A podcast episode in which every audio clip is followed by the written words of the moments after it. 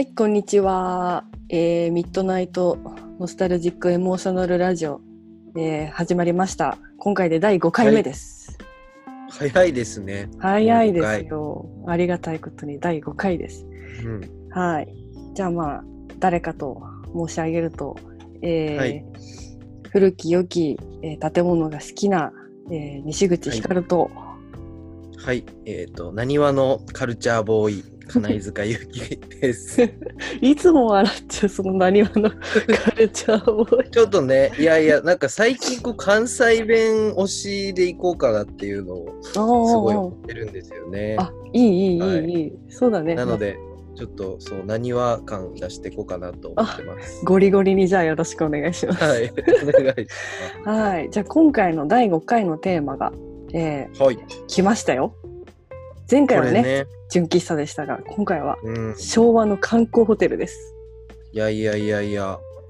結構ね、純喫茶と合わせて、またちょっとじわじわリバイバルブームじゃないですけど、うんうんうん世の中的にもまた注目をされているんじゃないかとうん。思っとるんですよね。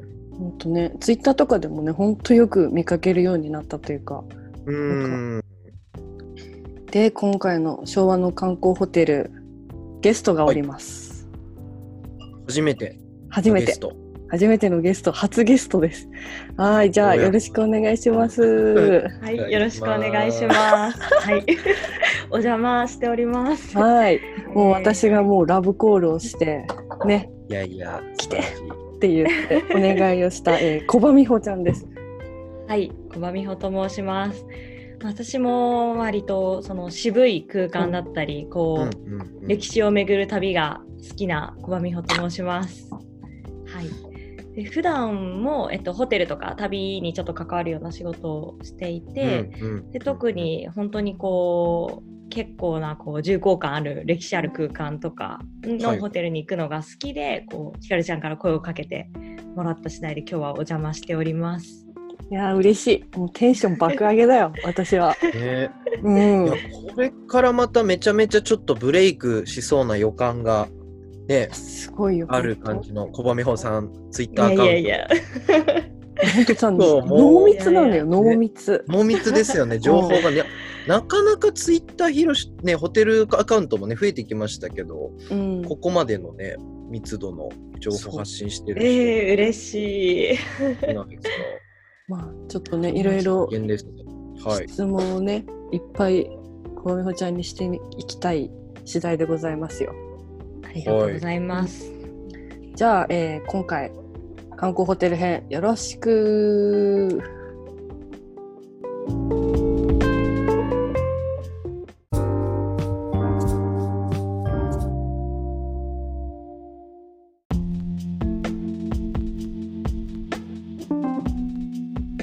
はい、えー観光ホテル編。まず、一つ目のテーマですね。まあ、はいちょっと聞きたいなっていうことがお二人にありまして。うん。はいうんうん、2人がその好きなというか愛すべき憧れのもう昭和の観光ホテルってある？なるほど。うん、これはね、大きなテーマですね。そうちょっとねいきなりちょっとでっかいテーマいやいやいやいや、小葉美穂さんはちなみになんかどれくらいホテル行かれるもんなんですか、年間？えー、年間？年間というかもうオールタイム でもいいんですけど、人生単位でも。うーん、まあ、月に23回はどっかしらに、まあ、出張とかも結構多いので めちゃめちゃ羨ましい。に行ったりまあ大きいのもちっちゃいのも合わせたらしてるかなるほどなっていう感じですね。なかなかだねいや、なかなかっすよね、月にそうですかね。二三って2、3と、まあ、近場も含めですけど、まあ、1個は絶対なんかい行こうっていうのは決めていて、やっぱそういうのあるんですね。そうですね。であとは本当出張にかこつけて行ったりとかしてる感じですね。うんなるほどな。僕多分月1ぐらい、月1は行きたいなと思いつつ、うんうんうんうんあるかないかぐらいの感じ。ああそうなんだそっかなんか結構ね2人ともさあのツイッターに上げてるのとかがさもうまあ、私は本当に鳩屋ぐらいしか知らないわけですよ。あ観光ホテルですね、うん観光ホテル。そう。鳩屋のさ CM で育ったもんだからさ、うんうんうんそうなんかね鳩屋のなんかあのねあの SF、まあ、また言ってんのかいって感じなんだけどやっぱいや SF いやいや、ああ、あの空間がね、うん。めちゃいいよね。確かに。あとはお宿？系。うん。うんうんうんうん。あなんだっけ？お宿系。お宿系。あのしなんていうの？千と千尋チックな。はいはいはい。うんうんうんなんかこう、千と千尋のなんかモチーフになったみたいなホテルが多分全国で10ぐらい あるような。構、結構ある。公式非公式除き。ね、うん。結構ありますけどでもいいっすよねああいう感じのね、うん。ザ日本旅館うんうんうん。そう日本旅ね、館。またなんか旅館さんとホテルはすごい違う良さがあったりとかお。していいですよね。お。って。でなんかさ、ね。その目に見えるさ、その日本っぽい、あとでちょっとなんていうの観光ホテルってまたちょっとやっぱ、うんうん。鳩屋的なイメージがちょっとあるんだうんけ多分だね、うんうん。うんそうですやっぱなんかさっきの話題だとその憧れの観光ホテルみたいなうん。文脈で言うと、私は本当にクラシックホテルが大好きで、うんまあ今年は今年とまあちょっと今年から23年かかるかなと思うんだけどそのクラシックホテル巡りをちゃんとしようというふうに決めていてすごい。それでいくつか行き始めているんだけどうんなるほど。そう。やっぱりなんかこう歴史とか本当にこういろいろ調べていくとうん。なんかもうスケール感がやっぱり半端じゃないというか当時やっぱり国策としてホテルがはいはい。作られていた時代で、日なるほど。本の国力の象徴だったりとか、うんまあ、海外の人たちの迎賓館的役割だっ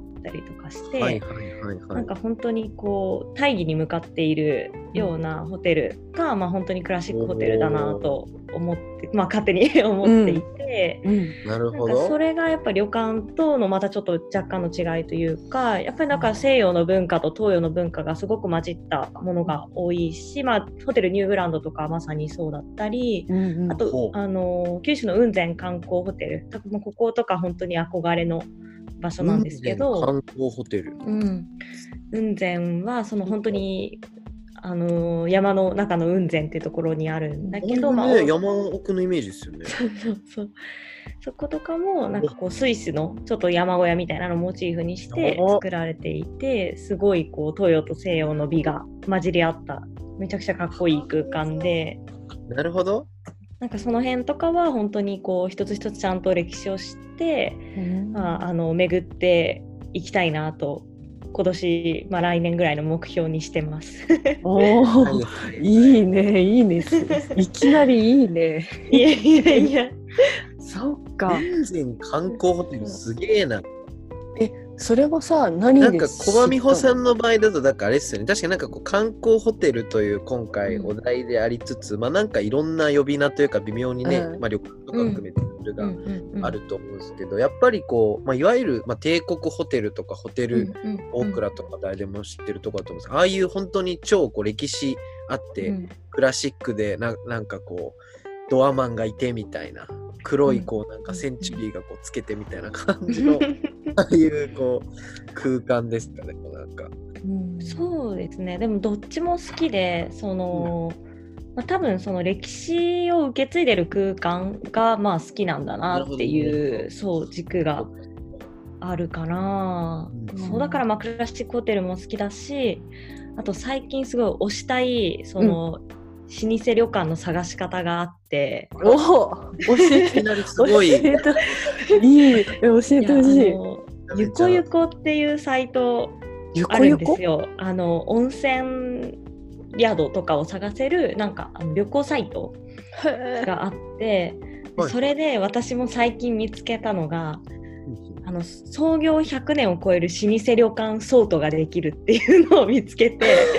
なるほど。歴史でね。そうそう100年を超える歴史旅館ねっていうのでこう地方のいろんなこう場所から探せたりとかしてやべえ。へ もうこのなんか相当を作った人は本当に素晴らしいと思っていつも最近なんかクラシックホテルまず調べてうんうん。はいその後にその、まあ、旅館系泊まりたかったら100年超えのところあるかなみたいな感じで そこで調べて宿。探してる。いや本当にゆこゆこさんすごいなみたいな。ゆくゆくさんすごいね、本当に。そう情報量が半端ないそうそうナイスなまとめを作ってくれてはあ。うん、でも意外にその旅館さんとかだとやっぱバブルの時とかにこう建て替えてしまったりとかして、意外にあここってそんな古いんだみたいなところうん。も結構あったりするけど、まあ、かなりいろいろ出てくるからおすすめな探し方です。お。いきなりね、ないただいちゃって。そうでもやっぱり最近ね、ちょっとこう、その、ホテルを目的にこう、観光地を決めるみたいな、うんうんこうちょっと旅の仕方もありなんじゃない的な、うん。あれが徐々に出てきてるんじゃないかと思うんですけど、なんか今みたいな探し方でも、なんかピンときたホテル目当てでなんか行ったことない場所に行くとかめっちゃいいっすね。ううんんうんうん。いやめっちゃあると思います本当。そう。なるほどな。いやなんかさその、はい。まあ、話を聞いててさやっぱ3つに分類されるなと思って。で一つうん。がその、美穂ちゃん小林美穂ちゃんが好きなその西洋の、まあぐえー、とホテルニューグランドとかでそういう、ねうんクラシック系のホテル、うんでもう一つが日本の、まあ、千と千尋とかがモデルになった、ちょっとジャパニーズな旅ホテル館さん系。旅館さん系、で3つ目がえっ、とその 鳩屋。鳩レ屋系。ジャーな。んレジャーか。レジャーホテル的なね、家族でこう行く、社員旅行とかね、家族で行く。そうなんかこの3つなんか観光ホテルっていうまあホテルかホテルってだけでもそっかこんなにね、しまあ、種類というか分類分けができて、うんうんねうん趣味嗜好見たいもの目的で選べるっていうのはいいよね。ううんん。まあ、そういうことねあだんだん分かってきたよしょしょっぱなだけど そういうことね。でも確かになんか異文化にね触れる的な要素はねすごいあるのかもしれない。うんうんうんと思ってて、なんか僕の推しだとこうちょっとねこうあの今年の3月で移転のために一旦今の館があの休館しちゃうっていうので話題宝塚ホテルさんですうね。ーん。ねえ行きたかった。えもう終わっちゃう？いや。いやまたねすぐにそうオープンする新しくリニューアル。あまあでもね一リニューアル前ににちょっと行きたかったなという気持ちが。新しいホテルも一応そういうクラシックな衣装を受け継ぐとはね言いつつ、うんうんうんやつと全く同じものにはならないと思う。ーまあそりゃそうだよね。そうなんですよね。いや、めちゃめちゃここはここで皆さんご存知の通り、まあ、宝塚は宝塚歌劇団とか、うん。あとは手塚治虫ミュージアムとか、いろいろこの大阪、大阪というかまあそうですね、京阪新館のこの文化を支えてきたところ、象徴、文化の象徴みたいな街でもあって、なんかそこを本当に体現した空間っていう感じですごくね、良いんですよ。うん。ね、階段とかさもう私あの赤を、あ階段のさクラシックホテルとかさ、あの赤の階段を見てるだけでも震えるよ。あの内閣に捕獲しましたみたいな。そうそう。あの赤はねやっぱすごい力を持ってるなって思う。確かにね。うん。なんでしょうね。なんかちょっと角度からでもクラシックホテルとかってなんかやっぱバブルの時代とかみんなやっぱ憧れがあったりとか、うんなんか気もするんですけど今今時のね若者って言ったらあれですけどどうなんですかねなんかちょっとやっぱ離れたりもしてるいるのかなと思いつついやいや別になんかやっぱり好きな人とかはそういうホテルどこ泊まりたいみたいな思いをみんな持っているのかどうなんだろうと。なんかねゆなんだろう友人からねこの前そのクラシックホテルっていうかその子もすごいうん、なんだろうちょっと大人っぽい湿度のある空間が好きなあ湿度。女性なんだけど、なんかね教えてもらったのがクラシック多分美穂ちゃんも知ってると思うんだけどなんかクラシックホテル巡りみたいなあのパスポートもらえるんだよねなんかそのそう買った買った。そうそうそれをねちょっとね絶対持ってるだろうなと思って、うん。聞いてみたかったの。そうそうそう。そうえ。クラシックホクラシックホテルのパスポートがあって、えでまあえっとでもいくつか全部は入ってなくってえっとまあ、はい。そのなんか連合みたいなの。人たちのこうホテルを巡るとこうスタンプを押してくれてでなんか何個行くとお食事券。で全部制覇すると一泊プレゼントみたいなこう、うん。ことを実はやっていて。そう私もなんで集め始め 今横にあります。どんなホテルがあるんだろう？えっと。ね入ってるのは全部で、何個ぐらいあるんですか？これはなんか日本クラシックホテルの会っていうひところに入ってるホテルで全部9ホテルかな、9ホおおテルで結成されてるのがこの日本クラシックホテルの会。あ、本当だ。今ホームページ見てるんですけど、9。でしかもこれ全部めちゃめちゃ強い。強強だよね そうまあ有名強な。強すぎる。そうでもあの ステーションホテルとか山のはいはい上ホテルとかがうんうん入ってはないから、なんかまあ違うちょっとコミュニティではあると思うんだけど、確かに9つ入って、あ、ステーションホテルは入ってるな。失礼しました。ステーションホテル入ってて、うんうんあとは富士屋とか、あと奈良ホテルとか、はいはいニューグランドとか、あと川のホテル入ったんですね。うん。とかが入ってます。いや強いねメンバー的にあ、奈良ホテルも入ってうんあ、そう。すごい。うんいや、これ全部行きたいっすね。そう。で、私もだから今2つだけしかまだ行けてなくって、こうなんかそれぞれニューグランドとか見たんだけどこうん。うスタンプを押してくれて、うん。オリジナルの。なんかこう集めてる感がこうんううん。コレクター心をくすぐるような御朱印じゃん。そうそうそう。でもそれに近いかも。ね、巡礼、巡礼感が。うんうん。なんかねそれすごい私も挑戦してみたいなと思いつつ。そうすごいな、こうわ若い人向けの施策なんですかね。まあ、広くこう、ちょっと出るうん。好きの人に向けてって感じ。ね。そう。そのね層がどれくらいなんだろうなっていうのが気になってて、ねそうそう。でもあんまり多分知られてない気はしていて。いや、違いない。やしう。ん。なんかね、僕ちょっと一個すごい気に聞いて、小林さんに聞いてみたいことが出てきたんですけど、はいなんかこのクラシックホテルとかって、なんか僕も普段あんまり、こうなんかそのために行って泊まってっていう機会がないんで、なんかどういう風に楽しんだらいいんだろうみたいな、あちあょっとこう敷居高く感じてる人とかも多い気がするんですけど、まあなんかね、記念日とかだと分かりやすいと思うんですけど、なんかそうじゃなくて、こう、ちょっとホテルでも好きだから泊まってみたいみたいな感じで、まあまあ一人でも友達とでもとか、まあ行くときなんかどういう楽しみ方がこう、できるものなんだろう。まあ、一番は、まあ、やっぱり歴史に少しこう思いを馳せるというか、目を向けるのが一番いいのかなとは思っていて、なんかえ例えば、あのーまあ、スタッフの方とかにちょっはい。はと聞いてみるとか、バーテンダーさんとおしゃべりしてみるとかはすごくおすすめで、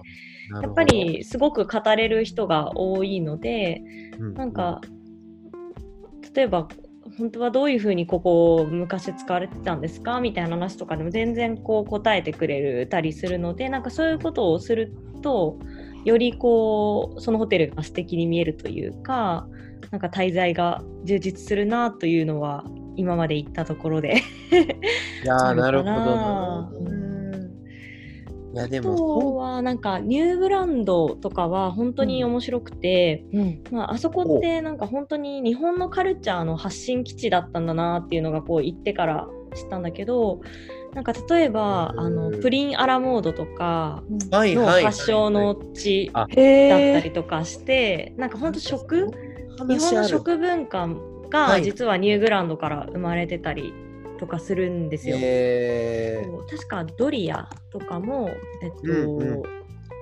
ニューグランドが発祥のところになっててそうそうドリアとかナポリタンとかが実はあのホテル発祥で日本の食文化にこう影響を与えたっていうふうに言われてたりして。まあもちろんなんかクラシックホテルとかってそういう展示ちゃんとしてあるからなんかそういうのをちゃんと眺めて実際に自分もまあ私も食べたんだけどドリアとかナポリタン食べてみるみたいな、うんはいはいはいはい。そういう楽しみ方はやっぱりこう歴史ある空間ならではかなとは思います。いやー、間違いないですね。なんかこう結構有名なホテルだとね、有名な文豪とかこう、なんかアーティストの人とかがこううん。滞在した場所みたいな、うんうん。なんかエピソードとかもあったりします。そう。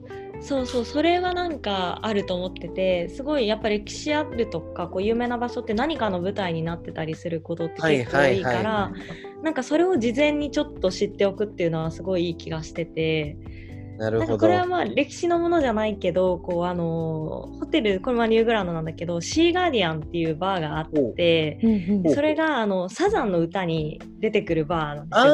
あシーガーディアンに酔わされてっていう歌詞があって。あ、あれだ。はいはいはい。そうそう。愛忘れた。されて大黒ねね。そうそうそれそれ。そう。ラブアフェアみたいな。あれをそれそうそうそう。そう。そう。憧れたみたいな世代がね、いる。あそう。なんかやっぱその場所行くともう私もチェックインした瞬間部屋でサザン流すみたいな。なんかそのホテルっていう場を通じてなんか違うカルチャーにこう影響されるみたいな。あのはすごいいいなと思ってなんか別のクラシックホテル泊まってた時とかはなんか昔ここでその生演奏とかジャズの演奏とかがあったんですよみたいな話を聞いた後に私はホテル帰あの部屋帰ってなんかちょっとジャズが聴きたくなったりとかしうて、おー。なんかその空間によって自分のこうなんだろうな聴きたい音楽が変わるっていうのは結構面白い。体験だなと思って。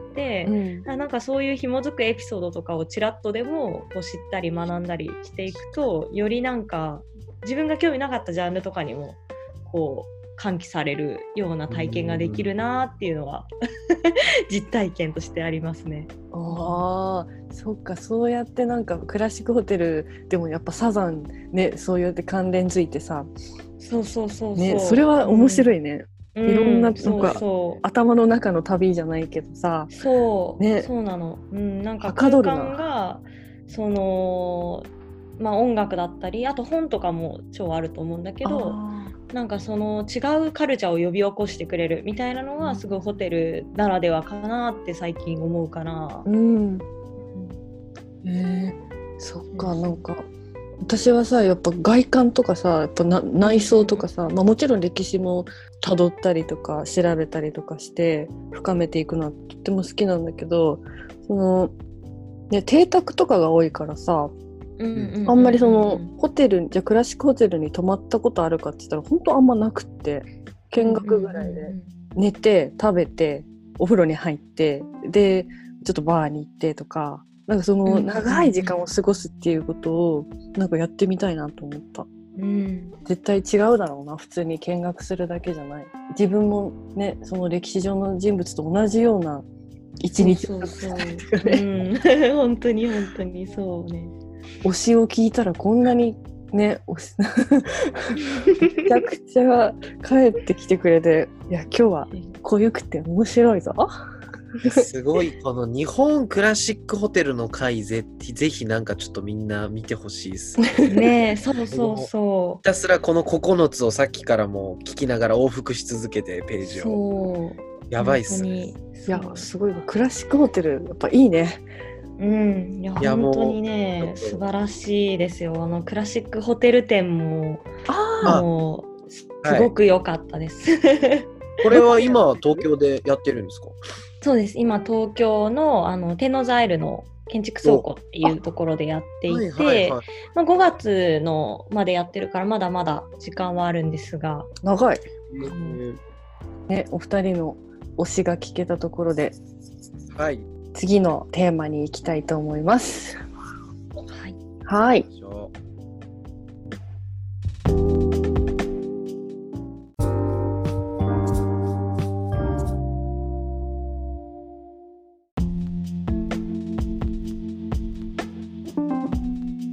はい。じゃあ次のお二人への質問。バンバンしちゃうんですけど、うんまあうんホテルのお仕事をされはい。て、今やってるホテルのお仕事っていうのは新しいものを作ってるの？それとも古いものをかあのこうリノベーションじゃないけど活用して、うんうんうん今の時代ににっていう感じなんだろうか？ごめんね質問が。で、まさにまさに。なんか僕の場合だと、なんかこう関わらせてもらってる会社の運営してるホテルって、基本はでもなんかゼロから建ててるというか、まあ、更地だったところからうん。自社で物件を建ててやってるのがまあメインのホテルになるんですけど、うん中にはもともと一番初めにその僕が直接関わってないですけど創業した時の1号店目っていうのは富良野の元ペンションで、うん。まあ、別のオーナーさんがいて、なんかこう家族系みたいなので多分経営されてたところを居抜きでまあでももうそこを閉じられて販売に出されてたのをこう居抜きであの譲渡してもらってやってるってやって始めたみたいなうん。場所もあったりとか、なんか北海道の方の温泉旅館だと、まあそれ、まあこれもなんか事業継承の流れなんですけど、うん。まあもうそうやってた人がご高齢になって、あと継ぐ人がいないからっていうので、じゃあこう事業場としてもらって、ちょっとリノベーションしてやるみたいなのもあってっていう感じで、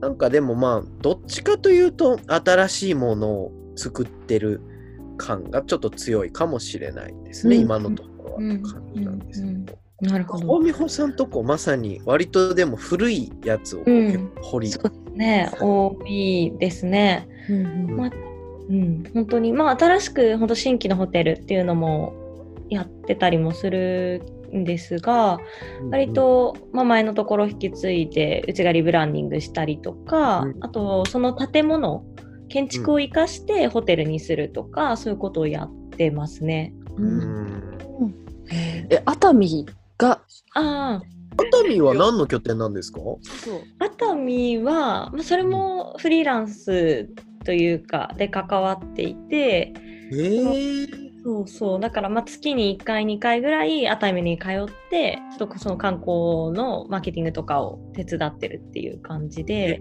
めちゃめちゃ楽しそう。そうなんです。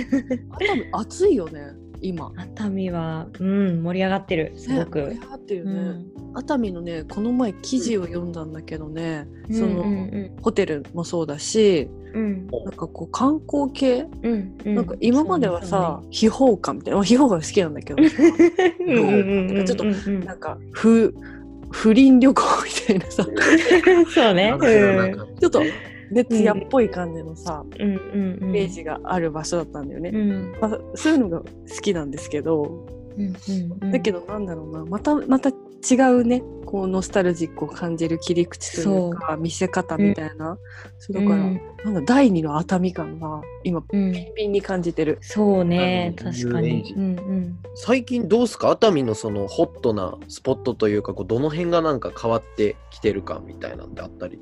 するんですかね。うーん、一番は、ま、そこがちょっと実際その盛り上がってる、すごく起点になっているところで、あの、熱海銀座商店街っていうところがあって、有そこにそのあの丸屋さんとかその、まあ、ゲストハウスがあったりするけど、まあ、そこの人たちが正直その熱海にこうで面白いことをやり始めたこう人たちでなんかそこを起点にこう結構若者が集まって新しいお店を始めてたりとか新しい宿を始めてたりとかする場所なので割とすごい面白いお店が多い。へえ。うん喫茶店とかもさあるじゃん熱海ってさすごい。ね、そうね、うん、昔ながらの、うんうん、そうそう、昔ながらの純喫茶みたいなのは、まあ、ちらほら、こう、やっぱり、まあ、受け継がれていつつ、まあ、若い人たちも、その、もともとの建物をリノベーションして、うん。ちゃんと、こう、新しい価値に継続して受け継いでるみたいなことの、すごいいい循環が生まれてる街だなっていう気はしますね。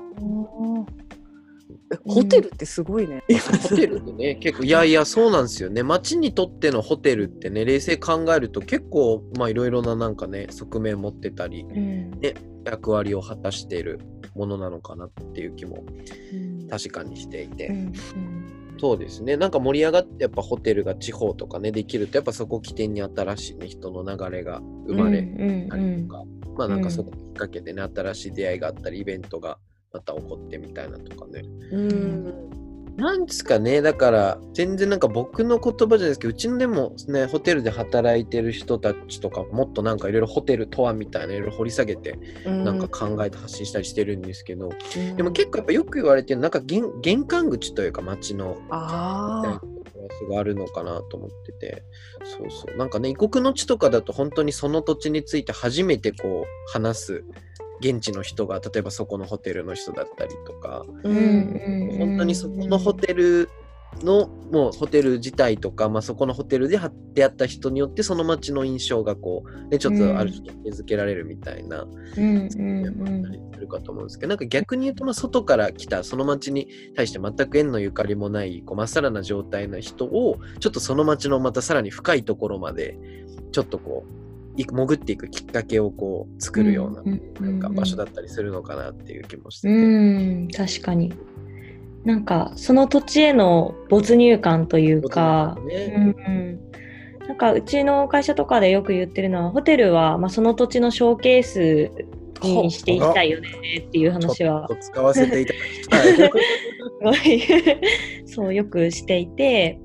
なんか例えば泊まった時に一個器があってこれはその近くのなんとかっていう窯元さんの器なんですよ。ってなったらなんか次の日あじゃあちょっと見に行ってみようかとかなるしなんかよりその泊まることがその地域によってさっき言ってたその一歩踏み込んだ関係値を作れるというかなんかそのための場所であれるといいよねみたいなのが結構するかな。いや今日なんかホテルの勉強会みたい 中のことを知れるって面白いね。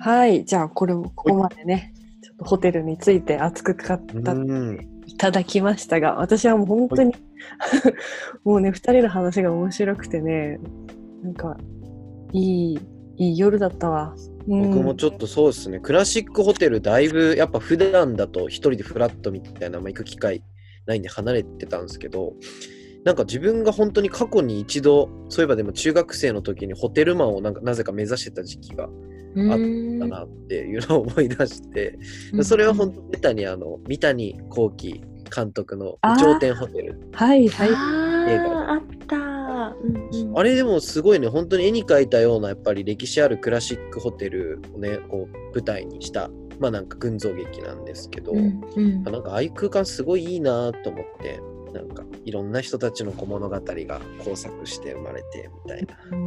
話を。ちょっと小美穂さんの話を聞いて、やっぱりクラシックホテルですね。ちょっと今年は9つ、9つ全部は無理かもしれないですけど、ちょっと巡りたいなと思いましたね。うん。うんぜひ。小美穂ちゃんはどうでした？今いや私もこんなに自分の 思ってたことを素直に 語ってしまって大丈夫かなって。日。思ったんだけど。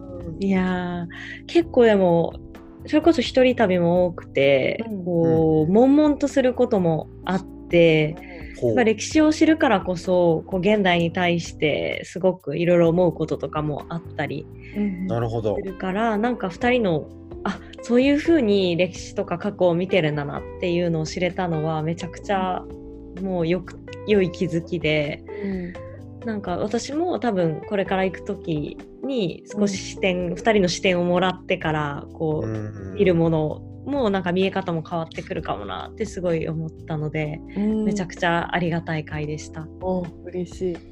でなんか本当小美穂ちゃんの話を聞いてるとさそう歴史をちゃんとに、ま、あのこう自分のものにしてというかな、ね、うん。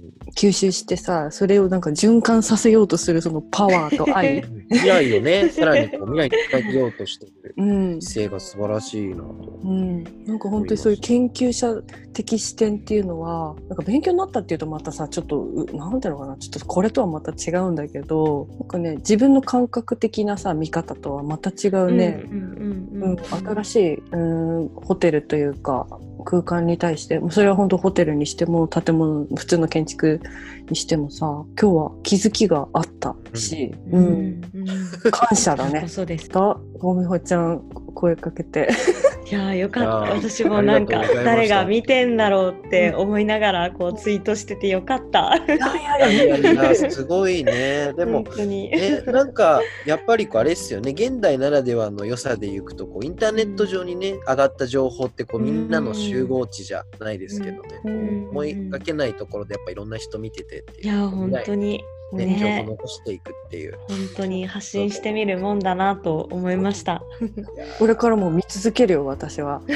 嬉しい。頑張って書こう。なんか多分今回だけじゃ語りきれないさあの、うん。もっと湧き出てくると思うんだよね。1回目やってさ、えで多分、うんあこれも話したあれも話したことないじゃん、うんうんうん。絶対あると思うのでまたちょっとやりましょう。ぜひぜひ。ちなみに私も夜は好きなので、あ その話もうんしたいなと。また語りましょう。ぜひ。はい。じゃあ今回はありがとうございました。初ありがとうございました。ありがとうございましありがとうございました。た。はい。じゃあおやすみなさい。おやすみなさい。